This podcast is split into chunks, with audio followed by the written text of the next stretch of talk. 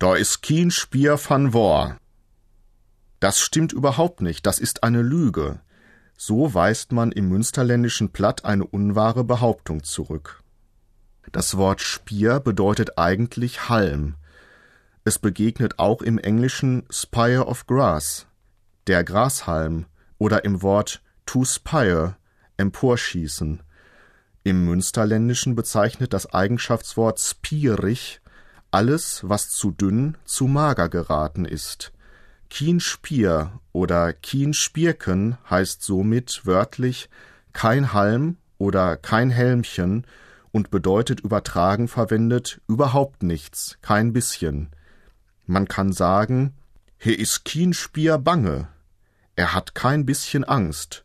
Und wenn etwas gelogen ist, da is kien Spier van Wor.